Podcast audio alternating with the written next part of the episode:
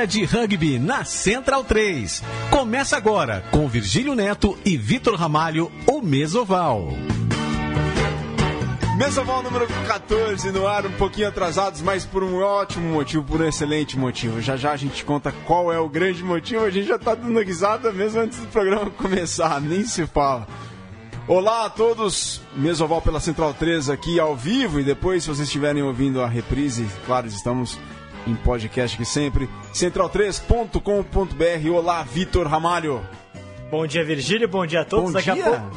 Ah, boa tarde, na verdade. É. É, depende da hora que vocês estiverem escutando. Exatamente. o- o Boa noite também para vocês que estiverem escu- escutando de noite. É, Feliz com a, com a semana, tivemos um, uma- um final de semana bem interessante, né, Virgílio? Denso, ah, Brasil jogando no glorioso Palestra Itália, né, Leandro e a mim? E, enfim, hoje temos um convidado mais do que especial que eu vou deixar para você apresentar. Mas antes de apresentá-lo, boa tarde, olá, bom dia, boa tarde, boa noite, Leandro e a mim. Dale, tudo bem?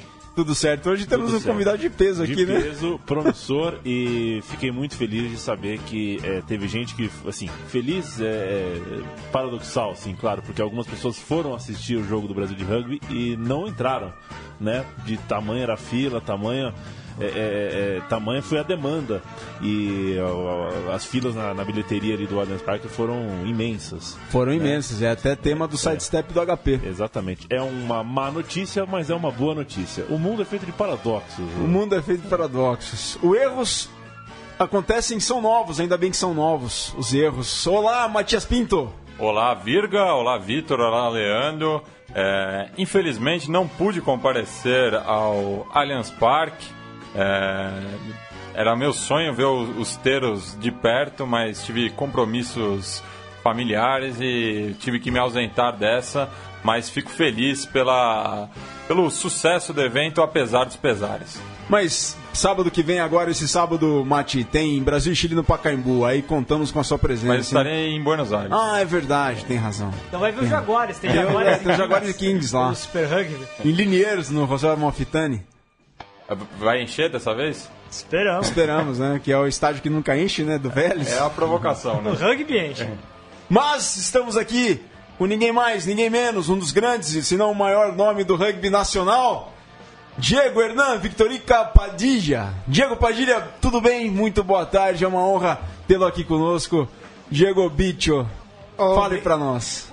Virga, Virga querido, é um prazer estar aqui, o pessoal da 103, um grande abraço a todos vocês, internautas.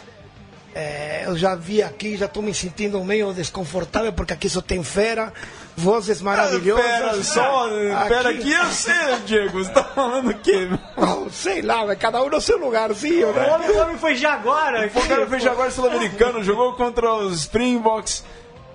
Tem muita história pra contar, hein, Diego? É, tem uma história, mas eu não gosto de falar muito. Não, col- não colou essa história, não colou? Não, não cola. Já tá rolando o vídeo antes aí dos Ah, está, bastidores. está rolando. Bom, quando vocês falavam bom dia, boa tarde, primeiro quero cumprimentar meu irmão Fermin, que com certeza deve estar me ouvindo na Nova Zelândia, com 15 horas na frente. Ou seja, lá é bom dia. Bom dia, Fermin. Devem ser 8 horas da manhã. E, bom, bom dia a todos, minha família, meus amigos do rugby, eh, ouvintes, telespectadores, internautas e todo mundo em geral. E obrigado, Virga, por ter me convidado e permitir a gente falar um pouquinho desse esporte que a gente ama tanto, valores extraordinários e que para mim foi muito bom na minha vida.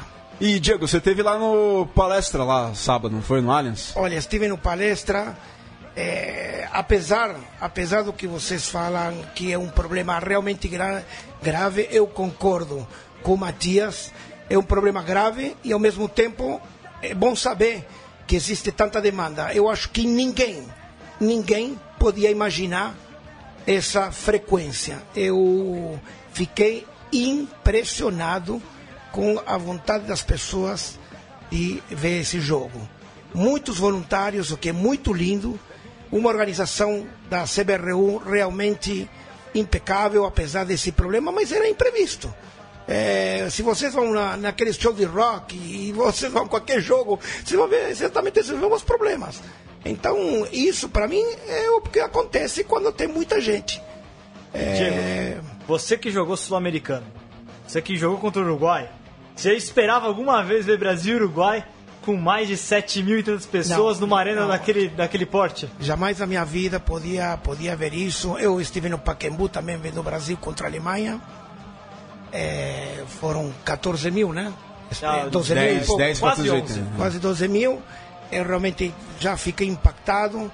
No Arena Allianz eu fiquei também impactado, porque muita, mas muita gente, e eu nunca, nunca ia imaginar que o Brasil em pouco tempo podia ter tanta, tanta procura para assistir. Realmente me encheu de orgulho. E Diego, você viu o jogo da onde ali? Você estava sentado perto do campo. ah, Você falou que do lado do seu lado tinha alguém que nunca tinha ido ver um jogo, né? É, é exatamente isso. Isso me chamou muita atenção. Justamente a pessoa colada no meu ombro, nu- nunca tinha visto. Ele achou extraordinário, achou. E ele me comentou que uma coisa que chamou demais a atenção dele foi é, o comportamento dos atletas com as cobranças dos juízes e dos bandeirinhas. Ah, legal. né? E ele ficou realmente impressionado, inclusive com o que o juiz cobra, e depois ele volta atrás da cobrança para fazer é, a, vamos dizer, a chamada lei de vantagem. E o, que, Perfeito. e- e o que você achou do, do jogo, Diego? Agora, fazendo uma análise daquilo que você. É, você que já foi também técnico, inclusive, olhando a seleção brasileira, comparando o desempenho do Campeonato das Américas com agora o Campeonato Sul-Americano, o que, que você tem sentindo desse trabalho novo? Trabalho de, de técnico argentino, inclusive, do Brasil. Olha, é, para mim, é, esse técnico está de parabéns. O Ambrosio, ele fez uma leitura do jogador brasileiro que, infelizmente, o Frubio, o técnico anterior, que era da Nova Zelândia, não conseguiu. Eu não sei se isso tem a ver com, com a vontade dos atletas, primeiro pela comunicação, que às vezes é mais, barato, é mais fácil falar em castelhano do que em inglês, que o Frubio em dois anos quase não falava. Isso realmente é um empecilho. E o Ambrosio é uma pessoa de um currículo impressionante, mas ele mudou o jogo do Brasil. Em seis meses, o que ele fez com o Brasil, ninguém, os meus amigos não podiam imaginar essa evolução tão grande. Eh, o Brasil continua com algumas falhas. O Brasil continua nervoso às vezes, não podemos ter dois, três cartões amarelos por jogo. Nesse nível é imperdoável. E não podemos levar tantos penais. Eu acho que foram os 14, 16 penais contra 4 do Brasil. Ou seja, nos demos 16 penais. No jogo anterior contra o Uruguai, a gente perdeu, perdeu, mas se o uruguaio tivesse feito os penais e que ele chutou e não acertou, o, o placar poderia ter sido mais extenso. É, mas realmente o trabalho desses meninos é espetacular. É, Agora, na sua experiência eh, de jogos entre Brasil e Uruguai, que você assistiu, que você jogou, é, o que, que você sente sempre que foi a dificuldade do Brasil contra o Uruguai? E se você enxerga essa dificuldade hoje, que que você, qual era a dificuldade de antes e qual é a dificuldade de hoje, comparando os dois momentos dos jogos entre Brasil e Uruguai? Olha, existe uma coisa que ela no rugby ela é fundamental, é, porque você a experiência neste esporte ela vale muito. Ela, o físico vale, a tática vale, mas a experiência, o, o, o que você adquire com grandes competições como o Uruguai tem feito inclusive vários mundiais, é, é, é, é aí o nosso diferencial. É ali que eles ganham da gente. Se você é, repara, é, um contra um, habilidades, Brasil não deve nada aos uruguaios, mas eles têm mais disciplina. É, ele, como, como todo uruguaio, ele não, não tem bola perdida. Você sabe que o uruguaio é muito aguerrido. Brasileiro está começando a, a ganhar essa confiança e a saber que tem que lutar todas as bolas. Né? O Brasil continua, eu, no meu ver, muito dependente ainda dessa, desse brilhantez dos irmãos, dos irmãos Duque, que são realmente brilhantes. É, eles fazem uma diferença individual, mas não fazem a diferença tática. Por quê? Porque a gente depende do, do lampejo de, de criatividade deles. E eles são realmente extraordinários. E contra Estados Unidos, eles conseguiram fazer isso e empatamos uma coisa também histórica. Bom, pessoal, interajam conosco aqui. Estamos na Central 3, na Mesoval da Central 3. Pelo Twitter, arroba Portal do Rugby, usando sempre a hashtag Sempre Rugby. Interage aqui comigo, Virgílio, com o Leandro, com o Vitor, com o Matias e, claro, mandem suas, suas perguntas ao grande Diego Padilha. Diego, só uma pergunta, tá em 52 anos, né? Obrigado. 55. 55? 20 de setembro de 60. 60. 60. Perfeito. Pô, mas é, isso é sacanagem, é isso? Ah, isso. Agora as meninas vão me dar mais bola. Bom, pessoal, interage conosco no Twitter, arroba Portal do Rugby, hashtag sempre rugby, mandem suas perguntas aqui, suas mensagens.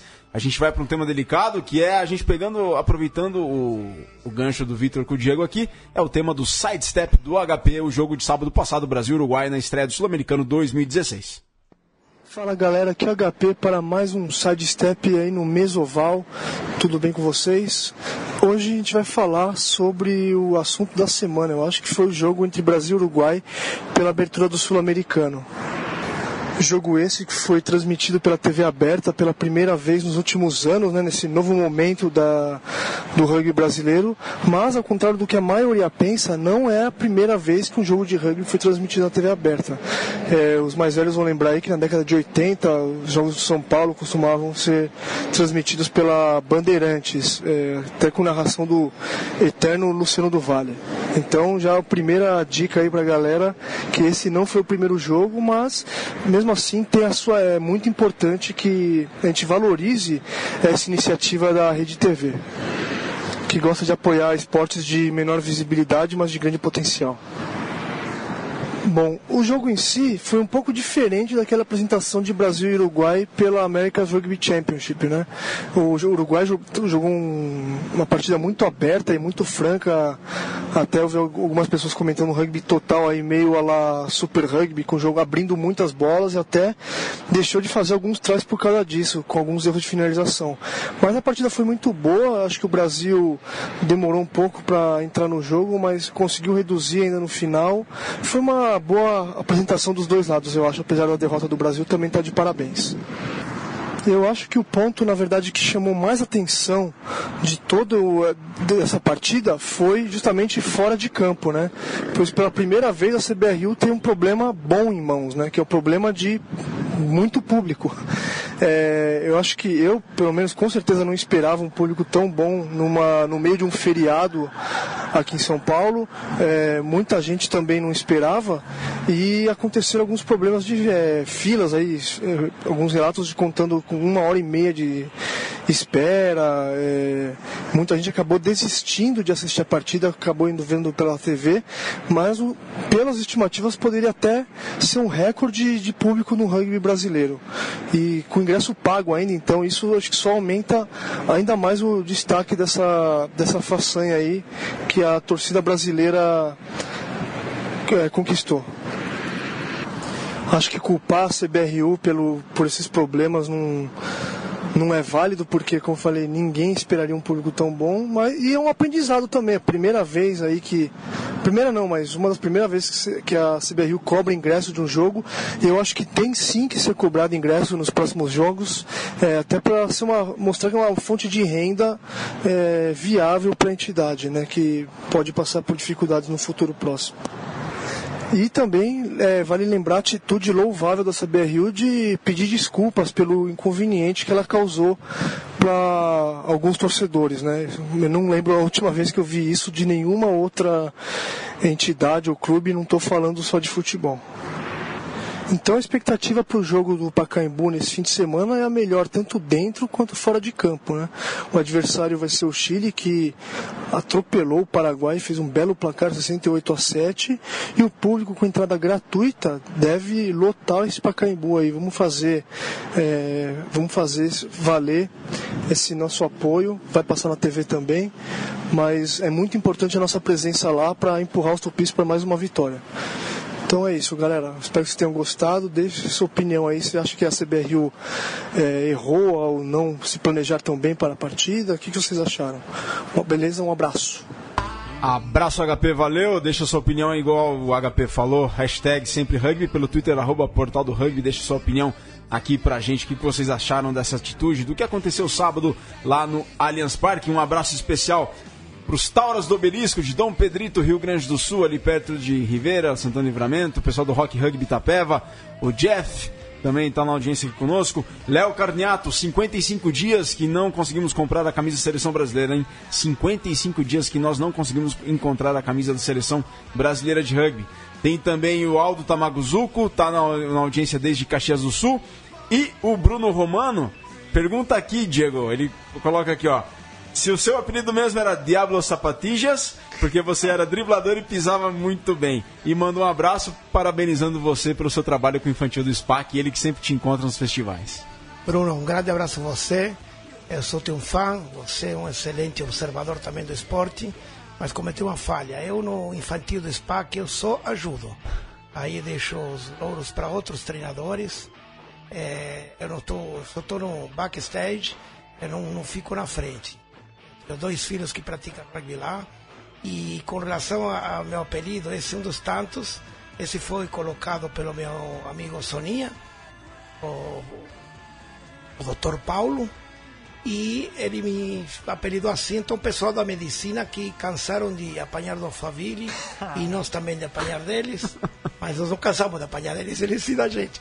Ele me colocou Diablo Sapatilha. Sapatilha, para quem não sabe, é tênis. Tênis shoes em castelhano. E quais eram os outros apelidos aí? Eu não vou falar, eu não vou falar. E, ó, e a Cíntia Miabara aqui coloca, ó, demorou, mas começou, estamos ligados na mesa oval. Valeu, Cíntia, pela audiência. Interaja conosco aqui. Twitter, arroba portal do rugby, hashtag sempre rugby. Diego vai estar no Pacaembu sabadão para Brasil e Chile? Com certeza, estarei lá com toda a minha família, com meus quatro filhos. Um deles de 12 anos e outro de 10, que já jogam rugby no SPAC há dois anos, ou seja, o de 10 já joga desde os 8. Eles são fanáticos, eles acompanham e estaremos lá com certeza que também com minha mulher. E ô Diego, seus filhos sabem quem foi Diego Padilha dentro de campo? Toda a história de Diego? Não, não sabem. Esse programa eu vou gravar e vou guardar com carinho, porque eles só conhecem histórias. Diego, mas enfim, vamos falar um pouco da sua história. Você, primeira, primeira convocação para a seleção brasileira foi quando? Foi no ano de 78. Não, a primeira convocação foi Você jogou- de- fez toda a carreira no Alphaville, né? Sim, eu comecei a jogar no, no, no Nippon Country Club, eh, lá em Arujá, em São Paulo. Eh, e quando eu tinha 17 anos, o técnico, no, no momento que era o senhor Sérgio Gatti, me convidou para jogar com 17 anos o principal. Mas eh, não me deixaram ir. Eu, naquela época, era argentino. Eles me, meio que me obrigaram a, a- a me naturalizar para jogar para o época Brasil. era argentino. Naquela época era argentino. Agora, lembre-se que para rugby, para jogar rugby, você não precisa ser com a cidadania do país. O rugby aceita. É um dos poucos esportes que aceita que você não seja naturalizado. Mas na época, me, meio que me apertaram, eu me naturalizei com prazer. Já fazia quatro anos que estava no Brasil. E, bom, me naturalizei e fui chamado em 78 para jogar em 79 no Chile. Coisa que eu aceitei com muita honra, eu me naturalizei, tive que me emancipar, tive problemas com isso, porque naquela época a Argentina estava com problemas com o canal de Beagle, e estavam fazendo convocação Ah, de é verdade, né? E depois, a- eh, em 82, com a questão da- das, das Malvinas. Então, isso foi um pouco complicado para mim, porque eh, tinha gente que achava que isso não deveria ser, que tinha que eh, ser argentino, lutar, e essas coisas, que, que para mim sempre foi uma tremenda bobagem. Eu sou da paz, não sou da guerra. E Diego, você tava naquela seleção que tinha o Paul Bishop, Martoni, tinha uma galera toda boa pra caramba, né? Olha, realmente eh, tive, tive companheiros que muito eh, orgulhei de ter jogado ao lado deles, como para mim Paul Bishop, porque para mim foi um dos grandes no Brasil. Com o Martoni a gente dá risada, porque éramos os caçulas, né? E depois, eh, sempre jogamos contra, depois eh, juntos fomos técnicos da seleção brasileira, eh, Martoni continuou e hoje aquele comentarista da, da, da, da ESPN maravilhoso, que, que ele é realmente muito, muito observador e faz análises como ninguém. Grande abraço a você, Tom. Bom, como jogador da seleção, você foi até, a- até que ano como jogador da seleção, Diego? Eu fui até o ano de eh, 98, 38 anos de idade, eh, praticamente 18 anos de seleção. eh, foram, contagem, foram mais de 50 test match. Realmente jogos memoráveis. qual que é o ponto, al- qual que foi o ponto alto para você em- da seleção brasileira? Daqui a pouco a gente fala da outra seleção. Seleção brasileira, o ponto Olha, alto. o ponto alto para mim foi, foi no ano 85, quando vieram os Penguins, que era uma seleção da Grã-Bretanha, que os Penguins eh, tinham como, como, como um modelo de jogo, não somente jogar, senão que ficar hospedados nas casas dos jogadores e eles irem para os clubes darem treinos. E eles falaram que após a, após a gira deles, que foi 10 dias ou 15 dias, eh, iam escolher o melhor jogador. E eles me escolheram. E eles falaram que aquele que fosse escolhido ia jogar com eles. E eu, todo cheio de orgulho, o último jogo contra quem era? Contra a minha equipe Alphaville. e eles não falaram que não, que isso não podia jogar contra o meu próprio time. Eu falei, não, mas me deixa jogar com vocês. eu não acabei não jogando com eles, que para mim foi uma honra, mas eles me, me, me, me agraciaram com o uniforme inteiro dos Penguins. Meião, short e camiseta de presente. E na verdade isso é uma coisa que não tem troféu, não tem plaquinha comemorativa, é só uma lembrança escrita numa folha de guardanapo de restaurante. E do- já que a gente está falando de sul-americanos, em sul-americanos, qual que é a sua le- lembrança é, que você mais, mais guarda de campeonatos sul-americanos pelo Brasil? Que jogo foi o que você considerou o maior jogo, você como jogador, no sul-americano? Olha, teve um jogo que me lembrou muito, é, que foi no Uruguai, sul-americano do Uruguai, que nós perdimos também por poucos pontos, não consigo me lembrar, mas foi co- coisa de 35 a 20. E uma coisa que nós tínhamos dois segunda linhas, um deles era o Gemar Ketlan, Não, Jean-Marc. né? Gemar, grande Gemar, que abraço a você, mon Deve estar ami. na audiência. E eh, ele era muito alto, então ele conseguia roubar as bolas dos uruguaios nos line-outs. E eles inventaram uma história. Eh, Os uruguaios inventaram a história de que o Brasil tinha jogadores da seleção de vôlei jogando com a gente, por isso que eles tinham, tínhamos ganhado os line-outs. Coisa que é uma grande mentira. Eh, eles não, não aceitaram essa, essa, essa vantagem que o Brasil teve e, e nós perdemos praticamente por causa do banco. Nós não tivemos banco e o Uruguai tinha.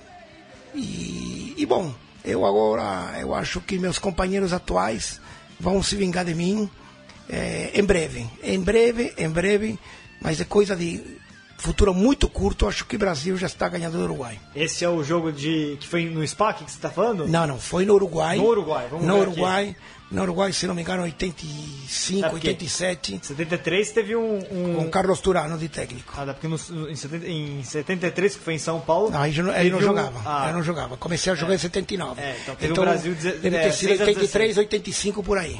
Tá, vamos ver aqui. Ó, a Paulinha Estibaixo já mandou um recado.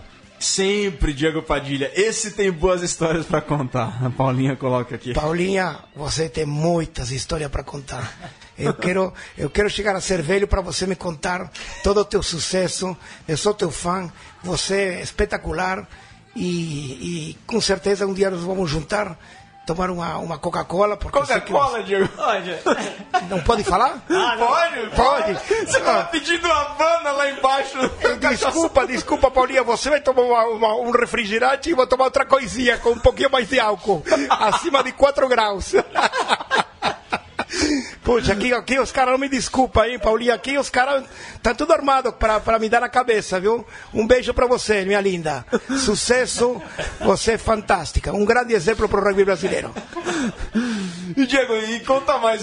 Tá, desculpa interrompi, Vitor. Era, tava desenvolvendo uma pergunta ali. na verdade era, era mais sobre a seleção brasileira. Eu ia passar para o Alphaville, na verdade, né, Diego? Sobre. E aí, com o Alphaville, que, momentos você, você Olha, destaca? a Alphaville foi minha vida no rugby. Praticamente 20 anos, desde, quase desde o começo até seu fim, infelizmente.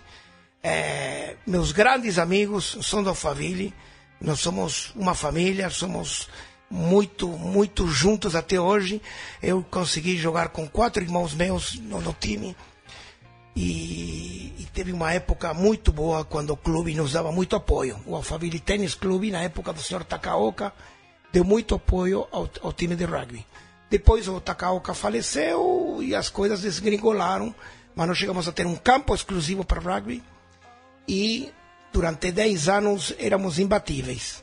Depois passamos outros 10 anos que nós não conseguíamos ganhar de ninguém. Então passei, passei a, as duas etapas. Mas rugby é, é vitórias e rugby é derrotas. E uma coisa que diferencia o esporte, não importa que você perca no rugby, você sempre de campo, você vai ser um vitorioso. Você sempre sai vitorioso. Mesmo que ele vende 40 ou 50, você sempre vai sair com muita coisa é, positiva desses jogos. É, essa, para quem não sabe, né, Virga? É, o Alphaville Tennis Clube foi um dos grandes clubes do, do Brasil de rugby. Não ah, confundir com a não União de Rugby são de Alphaville. diferentes. Ah, o Alphaville Tennis Clube foi por muito tempo o segundo maior campeão da história do rugby brasileiro, né? O SPAC tem, tem mais títulos, na sequência vinha o Alphaville, sete vezes campeão brasileiro. É, hoje o São José acabou passando, né? Você já tem oito títulos no momento, mas o Alphaville tem uma história sensacional. É, é a base, foi base por muito tempo, inclusive, da seleção brasileira, né? E Diego, é, você lembra do momento que o Alphaville acabou exatamente? Por que, que aconteceu isso? Bom, é, na verdade acabou porque o clube começou a cada vez hum, nos tirar esse apoio. O campo que, a, que foi feito para o rugby, depois acabou sendo utilizado para o pessoal do futebol. E você sabe muito bem que este é o país do futebol. E, e nós não, não éramos, não tínhamos muitos sócios, éramos militantes. E os, os sócios começaram a pressionar para ficarem com esse campo também. E muitos dos atletas é, aí, aí colocaram o pedágio na, na, na Castelo, ah, né? E começou a ficar um pouco é, preocupado com todo mundo, viajar, sair de, à noite para os treinos. É, a estrada não tinha nem luz na época, depois começaram a iluminar, iluminaram, mas aí as pessoas se cansam um pouco, né? Porque no clube você começa a ser mal visto e isso realmente era muito chato. É, isso tirou muita, muita vontade de muitos caras que vão. Você sabe que o rugby ainda no Brasil é, ele é completamente amador e, e depende de, de, de, muita gente que tem que dar seu tempo e seu sacrifício para dar treinos. Sabe que eu tive a oportunidade, Diego, de assistir. O João, João Nogueira me mostrou, tinha, tinha fita ainda, da final do Campeonato Paulista. Alphaville contra São Paulo, São Paulo Futebol Clube, que já teve rugby, inclusive, em 1990. E, e, passou na TV, na, na, Band, se não me engano. Eu vi, achei, aliás, pra mim, eu tentei puxar esses, esses, dias, né? A última vez que o rugby teve na TV aberta, pra mim foi essa, essa vez. Aliás, eu lembrei porque hoje também o Werner Grau veio falar pra mim que ia assistir o Diego, não podia perder o programa. E eu lembro que o Werner deu entrevista nesse jogo pra TV. Esse jogo, né? Ele era no eu, lembro disso. Bom, é, é uma fita muito histórica. Onde a gente consegue pegar e digitalizar e quem sabe mostrar pro pessoal? E, e ô, Vitor, o Diego, vocês podem corrigir. Tinha o Alphaville sempre foi o clube dos argentinos aqui? É, foi, foi montado na época por um grupo de uruguaios e argentinos. Sim. É, mas com fala castelhana. Mas é engraçado que nós tivemos vários escoceses que foram lá porque não queriam jogar no time inglês. Ah, é mesmo, Diego? Né? Inclusive o Garmon, que o irmão dele era a seleção de Gales, jogou com a gente, o irmão, né? O, o, e, e, e, também tínhamos australianos. Eles falavam, não, não podemos ir para time de ingleses. Eu sou australiano, eu sou galês, é, eu sou americano. E eles jogavam com a gente. Então, houve épocas que nós tivemos realmente atletas importados é, de, de, muito, de muito calibre. Isso foi uma, uma história engraçada, engraçada. E Diego, antes de ir para o intervalo, conta mais essa. O Diego, pra, se vocês não sabem, ele foi o primeiro brasileiro convocado por uma seleção sul-americana, os Jaguars, e jogou contra os Springboks em 80. Conta mais dessa convocação, conta mais desse jogo, onde que foi, por quê, que, que, que rolo passou? Oh, oh, Virga, eh, não fui o primeiro. O primeiro foi Pedro Cardoso que jogava no Niterói. Ah, você foi em 80, você 82. Não, se, não, ele foi primeiro, primeiro, se não me engano, em 79. Ele foi para a África do Sul. Ah, sim. Jogar, ficou como 20 dias lá jogando. Ele não jogou contra os primos, mas jogou como 3, 4 jogos nos locais, contra os times provinciais, que eles chamam. É, eu, com 20 anos, é, fui chamado. Naquela época tinha a questão do apartheid, uma coisa que era vergonhosa para o mundo e o mundo meio que boicotava é, o pessoal do, do, do, do, da África do Sul. É, aí quando me fizeram o convite, eles a responsabilidade realmente foi toda minha, mas o rugby se caracteriza por unir. E uma coisa que que eu fiz questão de saber, eles iam jogar pela primeira vez com um jogador negro.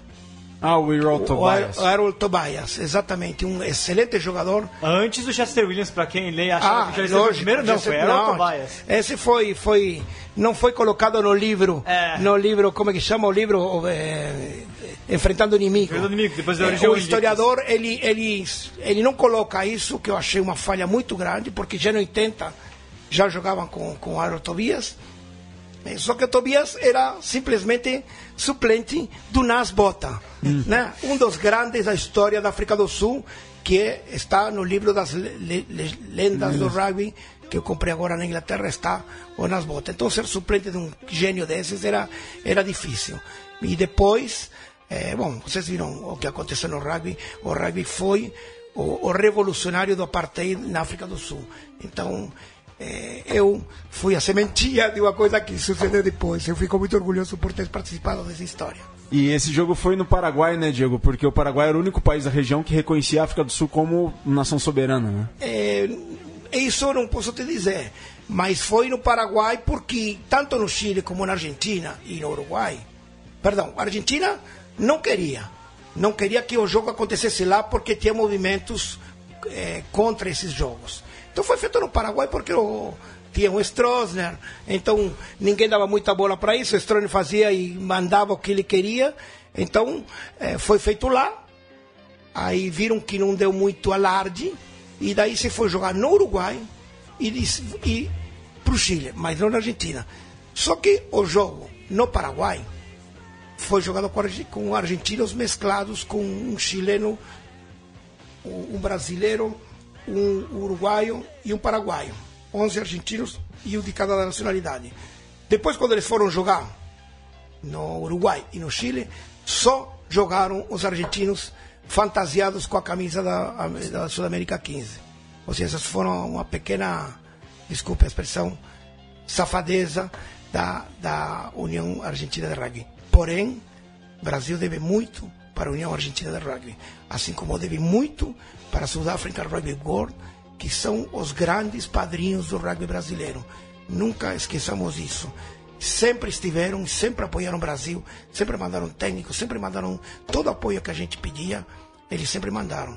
Então, é, eu tenho aqui sempre agradecido as duas confederações. Bom, pessoal, tem estreia aqui na Mesoval a rubrica Momento Legal. Luiz Mourão vai falar sobre as regras. As regras não, as leis. As leis? As leis. Só se tá ouvindo, ele Só fala se tá as ouvindo, é, leis. As leis do jogo. Muito boa tarde, amigos do Mesoval. Com muita honra, inauguramos hoje um momento legal, trazendo assuntos de arbitragem, princípios, conceitos, leis do jogo, conduções do jogo, enfim, uma série de assuntos que têm importância- importante relevância no rugby atual. Vamos começar esse primeiro momento legal, falando um pouco sobre o livro de leis, como ele surgiu. Todo mundo conhece a história de Ellis em 1823. Naquela época, três adolescentes criaram um, um livreto com 37 regras. Posteriormente, em 1871, três advogados foram chamados para fazer a revisão dessas regras. E eles mudaram então o nome para Leis do Jogo, porque eles eram advogados e passaram ah, a utilizar o termo Laws of the Game. Ah, o jogo, que tinha então 37 regras, mudou para 33, depois para 28 e hoje a gente tem 22 leis do jogo. O livro de leis traz nove sessões: sessões de diagrama, sessão de carta do jogo, sessão de prefácio, mas a gente destaca aqui algumas sessões extremamente importantes. A sessão de definições, que ingessa termos, palavras que serão utilizadas dentro das leis do jogo. As próprias leis do jogo, as 22 leis do jogo, que estão subdivididas eh, eh, dentro de cada lei, estão subdivididas em subleis, entre aspas, digamos assim, que somam 678 subleis. Ou seja, os 22 temas, quando você lê cada um desses subitens, você chega a um incrível número de 678. É, seguindo, você tem as variações das leis do jogo, de sub-19, de rugby de 10 e rugby de 7. Você também tem uma última sessão extremamente importante, que é a sinalética do jogo, onde os árbitros, através de sinais oficiais, são 50 sinais oficiais, eles de- demonstram ah, como o jogo deve ser reiniciado, a justificativa das infrações hum, que foram cometidas e também existem os chamados ter sinais terciários que eh, mostram ao público ou aquele pessoal envolvido com o jogo algumas necessidades eh, internas da partida, como por exemplo a necessidade de um médico. Mas isso a gente volta a falar mais para frente. De importante mesmo é que são 22 leis e que essas leis tratam exclusivamente do rugby 15. O sub-19, as variações de rugby sub-19, trazem apenas sete variações em relação às, aos 678 subitens. Já o rugby 10 trazem apenas 30 variações em relação aos 678 subitens. E o rugby de 7 trazem 41, as variações trazem 41 variações em relação aos 678 subitens. Ou seja, 41 variações em relação a 678 subitens representam em torno de 6%. Ou seja, Rugby 7, ainda por mais que se diga que é outro jogo, a gente entende que é um jogo com táticas diferentes, sem dúvida nenhuma, e até com certas destrezas mais relevantes para alguns jogadores. Entretanto, os princípios do jogo do Rugby 7 são os mesmos, os conceitos são os mesmos e as leis só se modificam em 6%.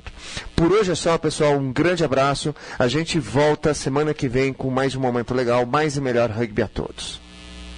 Mais e melhor rugby a todos. Muito obrigado, Mourão. É a estreia do Momento Legal. Muito e mais rugby para todos nós. Valeu. Semana que vem tem mais. E você que tem dúvidas de arbitragem, de, de das leis do rugby, manda a pergunta pra gente. A gente vai toda semana mandar uma ou uma ou duas, enfim, vamos ver como é que que, como é que vai dar tempo de, de, responder todas elas, mas a gente vai mandar pro Mourão e o Mourão vai comentar em cima, esclarecer as dúvidas. Isso é extremamente importante porque muito pouca gente no rugby sabe tanto de regra quanto o Mourão. É, e o Mourão colocou aí os números que valem, são vários artigos sobre itens, itens, nossa, é muita Pode coisa. Pode perguntar a linha que ele sabe. A linha, sabe, a, a, palavra na linha, o número da palavra da linha, impressionante, Mourão, com um momento legal, rubrica que estreou hoje. Semana que vem tem mais, como o Vitor falou, mandem suas perguntas pro Portal do Rugby ou pelo Twitter, arroba Portal do Rugby, hashtag sempre rugby é o nosso canal de comunicação conosco aqui. Diego, futuro. Oi.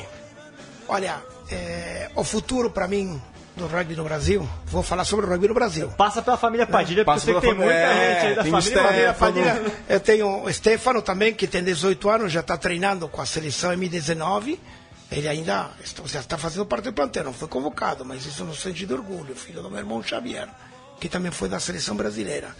É, o futuro, o futuro é, pode até ser dúbio, mas eu não, eu não vejo é, como voltar atrás. É, a CBRU hoje tem patrocinadores de renome que eu acho que vão sempre se preocupar mais com o esporte do que com os resultados. O Brasil já está mostrando resultados. Então os patrocinadores eles vão ganhar muito é, patrocinando o Brasil. É, o rugby no Brasil ele deve muito a algumas pessoas, né? Que se você me permite, gostaria claro, de mandar um abraço. Não fala. É, o rugby brasileiro teve várias etapas, com gente que deu muito sangue, suor e lágrimas, sobretudo sem dinheiro, é, como Dado Magalhães Gouveia, Beto Magalhães Gouveia, Bill Reins, e, Pampa del Maço, é, é, Zumbi, é, e, e, e, e, tantos outros. Mas é, teve gente que falou: não sou, eu vou dar meu tempo, vou dar dinheiro do meu bolso, porque tempo é dinheiro, né? eu vou dar um pouco do que eu sei. Então, o, o rugby brasileiro tem uma etapa antes e depois do senhor Sami Arapi, Werner Grau, Jean-Marc Etlan, Eduardo Mufarrege. É, eles realmente fizeram a revolução do rugby no Brasil. É, aí colocaram o CEO da CBRU, que é esse rapaz, Agostinho Dança, que, que, que está, para mim, é, trabalhando brilhantemente. É, muito desse prestígio e desse trabalho se deve aos trabalhos que, que, que fez este executivo do rugby. Primeira vez no rugby brasileiro que se coloca um executivo remunerado para trabalhar pelo rugby. E para mim, o grande mago se chama Ambrosio, o Rodolfo Ambrosio. Ele, para mim, é um mago. O que ele fez em seis meses é, foi incrível. É, Brasil não tinha defesa, hoje Brasil tem excelente defesa, com alguns problemas, mas o rugby sempre vai ter problemas. O importante é você encará-los e trabalhá-los. Contra o Uruguai, Brasil, vocês viram que foi no scrum. Brasil roubou bola de scrum. Brasil levou em volantes o Uruguai. Levou também, mas no jogo anterior, o volante do Uruguai era imparável. Ele trabalhou isso, esse quesito, e o pessoal soube aplicar. Então, é, Ambrosio, um grande abraço a você, meus parabéns. O rugby brasileiro só tem é, a crescer. Senhores patrocinadores, não, não deixem de apoiar. É, eu, pessoalmente, consumo os produtos é, que os patrocinadores fazem. Eu tomo uma cerveja, eu visto roupa esportiva. Obrigado a Heineken, obrigado a, a, a Topper, me desculpa, mas é uma forma de agradecer. Não Você é tem conta não é no banco também? Não é propaganda, mas não, nunca ganhei Ah. um real no rugby. É, mas eu consumo os produtos porque é uma forma de Agradecer. agradecer. Obrigado, senhores patrocinadores. Perfeito. Diego, bom, pensando também agora rapidamente, né, prognósticos pro jogo contra o Chile, lembrando o pessoal, né, 4 e 15 4 e 15, Brasil e Chile, no Pacaembu. Entrada, um pacote de Exato. leite ou um quilo de feijão. Tem os postos de troca. Vocês podem Exato. acompanhar quais são esses postos de troca no site do Portal do Rugby ou da CBRU. Sim, Da minha, da, da minha parte, olhando. Bom, primeiro, sobre o jogo do Uruguai ainda, é, achei interessante como que o Uruguai soube ler as próprias eficiências que teve no jogo do America's Rugby Championship. Então, o Uruguai, derru... o Uruguai teve sérios problemas com o jogo de mãos naquela partida, muita bola derrubada, não conseguiu encontrar tantos espaços e errou muito em, em- em- penais. Os chutes do Uruguai não, não melhoraram ainda tanto quanto poderiam. Mas eles souberam jogar muito bem de mãos. O Brasil teve problemas nesse jogo de busca de espaços aí do, do, do Uruguai. O Chile sabe jogar assim, jogou assim contra o Paraguai. O pessoal pode acompanhar, até postei no, no portal aí, os melhores momentos do Brasil e Paraguai. É, agora, é fato que o Brasil reduziu demais a diferença que tem pro, pro, pro Chile, né? O jogo tá em aberto pra mim. É dizer que, o, que o Brasil não é favorito pra partida, mas o Chile também não é grande favorito pra partida. Existe um certo equilíbrio, na minha opinião, Diego. Queria saber a sua opinião. O que, que você vê, o que, que você espera desse jogo contra o Chile? Onde você acha que vai ser pegada a partida? Olha, vai ser jogo, no jogo de é- mãos, jogo de pack? É, eu, acho, eu acho que o Brasil já chegou no nível do, do Chile. Já demonstrou isso. O Brasil já ganhou do Chile. Não ganhamos do Uruguai ainda. Aqui, aliás. É, hoje, inclusive, faz dois anos daquela vitória sobre o Chile. Ah, 20. aliás, o jogo que o Brasil jogou em casa, E né? eu acho que o Brasil é favorito. Se forem esses 5 mil, 6 mil, 8 mil, a força do Brasil vai ser sentida. Esses meninos estão trabalhando muito, que eu sei, para nos dar essa vitória. Eu vou torcer para o Brasil desde o começo até o final. Para mim, não é, é o favorito, mas eu vou torcer para que ele seja o favorito. Temos chances reais, é isso. Temos chances reais. Chances reais, sim. Arrisca um placar? Eu arrisco o placar, sim. 38 a 24. Ô, louco. Bom jogo, hein? Belo jogo. Bom jogo. Eu arrisco e, e, e, e quem for no Pokémon não vai se arrepender de, de ver, de ver isso. E, e- e, bom, e se a gente não ganhar, paciência. Vamos continuar trabalhando, vamos continuar muito bem o que você observou, Vitor, só com relação a como o Uruguai conseguiu fazer a leitura do jogo anterior. Mas lembre-se, o Uruguai no jogo anterior, ele subestimou o Brasil. Tá. Ele não trouxe os jogadores de, de- de primeira shape, porque pensou, não, e tomaram um coco. Então hoje, o Brasil é respeitado pelo, pelo Uruguai e pelo Chile. Isso que é importante saber. Então hoje, ninguém sabe que se vai ganhar do Brasil. Acabou essa. Hoje o Brasil pode ganhar de qualquer um dos dois. E isso que importa. A gente saber, não, não somos os favoritos, mas também eles não são. Então vamos Exatamente. trabalhar e vamos conseguir. Em dezembro, a União Uruguaia de Rugby lançou o calendário do, do ano e ela estipulava que jogaria o America's Rugby Championship com o time principal, o time da Copa do Mundo, e jogaria ah, o Sul-Americano com o time B, na verdade. E não foi o que aconteceu, a gente viu. Depois, dificuldades contra o Brasil. E também venceram o Chile por três pontos em Santiago só, lá no America's Rugby Championship. Eles optaram por não, vamos colocar o time principal, porque se a gente colocar o time reserva, a gente pode perder um título que eles achavam lá no começo, no final do ano passado, após a Copa do Mundo, que já era deles. E não era, né? Então eles perceberam isso antes e colocaram, não, vamos entrar com o time principal porque tem que respeitar de verdade todos os adversários. Sul-americanos, segurem-se porque o Brasil está chegando. Estamos chegando. E a Fabiane Andrés, lá de Caxias do Sul, coloca: tá muito bom esse mesoval. História direto da fonte. Convidado muito carismático. Abraços do Serra, Diego Padilha. Obrigado. Como que chama lá? Fabiane Andrés. Fabiane, obrigado pela tua consideração. Um beijo grande a você. E se você é praticante de esporte, manda bala aqui, você não vai. Eu sempre digo, se quiser deixar, posso deixar uma mensagem? Pode, claro. Eu sempre todas digo as uma mensagens coisa. que você quiser. Duas, Eu, três? se- eu, se- eu sempre digo uma coisa: o rugby não é o, não é o fim, o rugby é o meio. Bela. bela O rugby é o meio. O fim, o rugby é diferente do praticante do esporte. Você pratica rugby, Em que, que... mas você é do rugby se você está como cartola, como treinador, como como um observador que ajuda. Isso para mim é rugby. Rugby não é somente aquele que joga. Rugby para mim é aquele que participa e que faz crescer o esporte. É uma palavra muito mais ampla e eu quero começar a trabalhar dessa forma para que esse conceito seja enobrecido. Obrigado por me dar essa oportunidade. Obrigado, Diego. Biaga. Obrigado pelas palavras aí. Muito obrigado mesmo. Bonito. É, ser rugby deve ser diferente mesmo.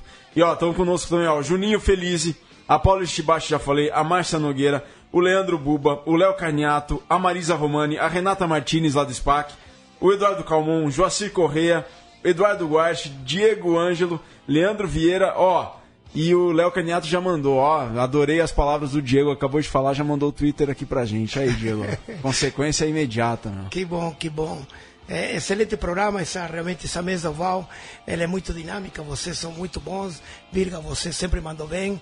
Estou aqui ao lado do, do maior eh, entendido da história do rugby do Brasil, que isso, o Victor Ramalho. É verdade, é verdade. É, ele ele, ele foi produtor de um trabalho feito pelo Sesc, Ah, eh, o sei. Belenzinho. Eu nunca vi algo igual, pena que pouca gente ouviu. Não foi por deixar O, de seu vi- o vídeo com, com você, Diego, tá no YouTube do Portal do Rugby, Sim, tá no eu site, o pessoal pode ver. quantas observações teve esse vídeo. Ah, teve Depois eu pego aqui os dados, mas teve muita, muita mas é o importante é a gente poder eh, mostrar que o rugby no Brasil ele é muito antigo, graças à colônia britânica.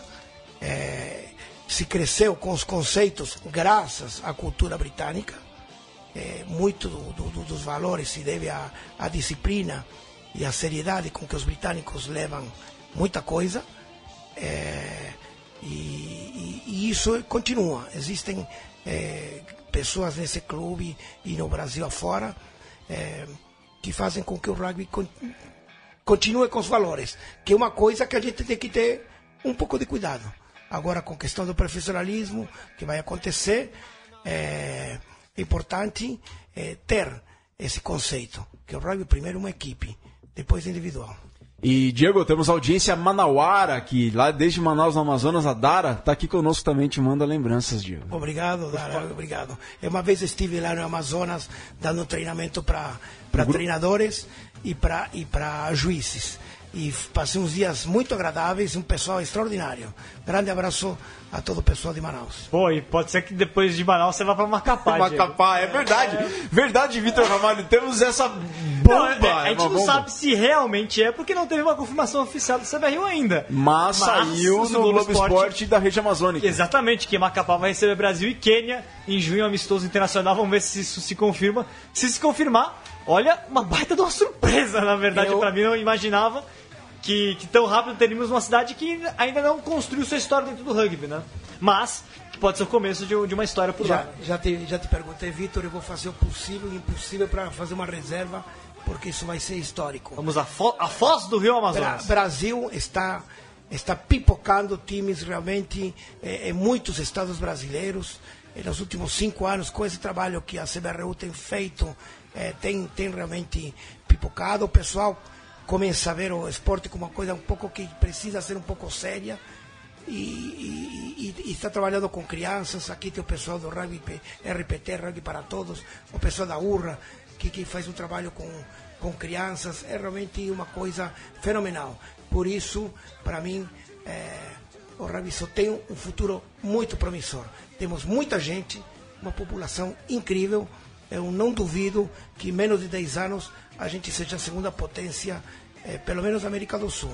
E um pouquinho mais, de repente também. Bom, já ganhamos os Estados Unidos. Pois é. Né? Então, eu acho que em, em- em cinco anos a gente pode ser uma potência nas Américas. Perfeito, Diego. Vitor, vamos. Pincelada rápida. Pincelada rápida nas semifinais da Copa do Campeonato Copa dos Campeões da Europa, com os dois finalistas definidos. Exatamente, Virga. Nesse final de semana tivemos a definição da Champions Cup, a Copa Europeia. É, clássico inglês, vitória do Saracens 24 a 17 sobre o Osprey. Saracens em mais uma final, né? É, era a quinta semifinal do, do Saracens, finalmente, segunda final, a primeira que jogou perdeu pro Toulon. Vamos ver se ganha nessa, é, nessa final. E teremos campeão inédito, porque o outro finalista também jamais foi campeão. É o Racing da França, clube histórico da França, dos primeiros clubes da história do, do rugby francês, lá de Paris. É, os Elefantes venceram em 19 a 16 o Leicester Tigers da Inglaterra e também vai para a final. Racing contra Saracens em Lyon, na França, também sede inédita, final inédita pela primeira vez. Um time de Paris contra um time de Londres, emblemático para mim sobre esse novo momento econômico do rugby. Não é à toa que dois times das duas maiores cidades aí desse, do mundo do rugby europeu estarão em campo. Para mim é emblemático isso. É, a, a Challenge Cup a final vai ter o Harlequins também de Londres contra o Montpellier da França. Muito bom. e também muito interessante. É. E detalhe também, tivemos a, a terceira Copa Europeia, né? Pela primeira vez, aí o outro lado da moeda, o rugby italiano em crise, né? Ah, os dois clubes italianos perderam aí para um clube da Rússia, o NC, para o clube da Romênia, o time Suara. E o rugby italiano, pela primeira vez, o campeonato italiano não vai ter nenhum time nem na Challenge Cup.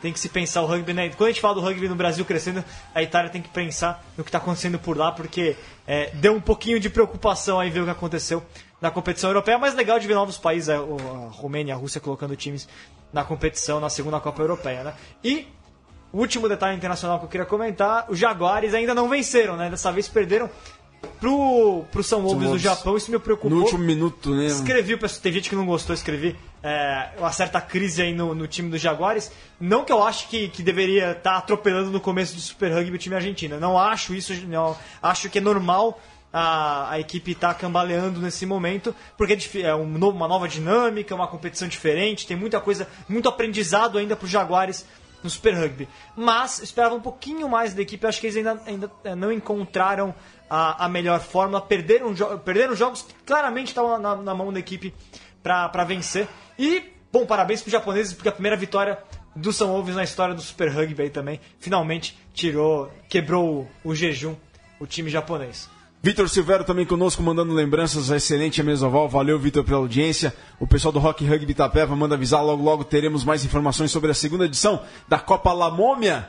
Desde convidamos a todos da bancada da Mesoval. Copa La Mômia em homenagem ao...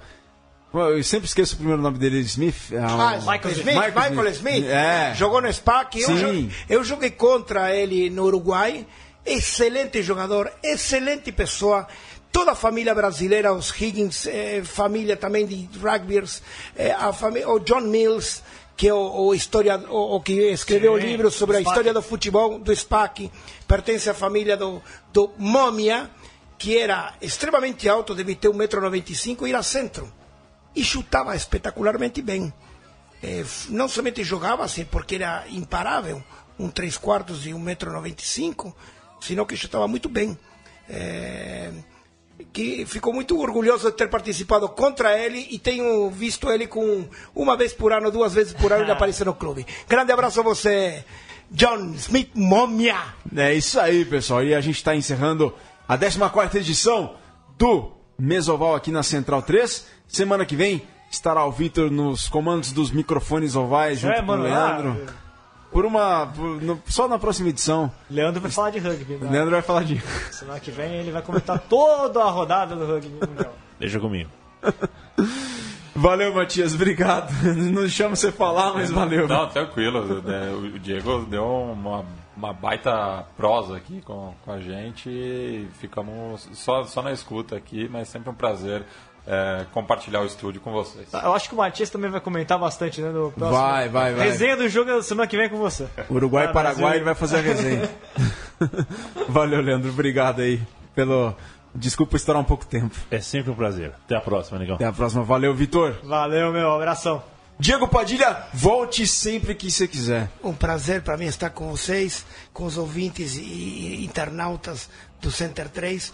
Obrigado, Matias, obrigado, Leandro, pela oportunidade, Victor, para estar ao teu lado sempre, você é um sábio Oh. da história. E Virga, você é um show. Muito obrigado por você ter dado todos esses depoimentos nos estádios, ensinando a gente sobre educação, sobretudo quando, quando eles têm que chutar para os postes, nós temos que mostrar o que os irlandeses fazem. Silêncio absoluto. Isso é a maior demonstração quando se joga rugby. Você tem que respeitar nas horas boas e nas horas ruins. Vamos fazer isso, vamos colocar isso como exercício de a gente fazer silêncio quando se chuta para os postes. A honra é nossa, Diego. É isso aí, pessoal. Valeu. Essa foi a Mesoval desta semana. Hoje, terça-feira, 26 de abril de 2016. Voltamos na próxima terça-feira, aqui sempre na central3.com.br. Esse foi o Mesoval. Valeu!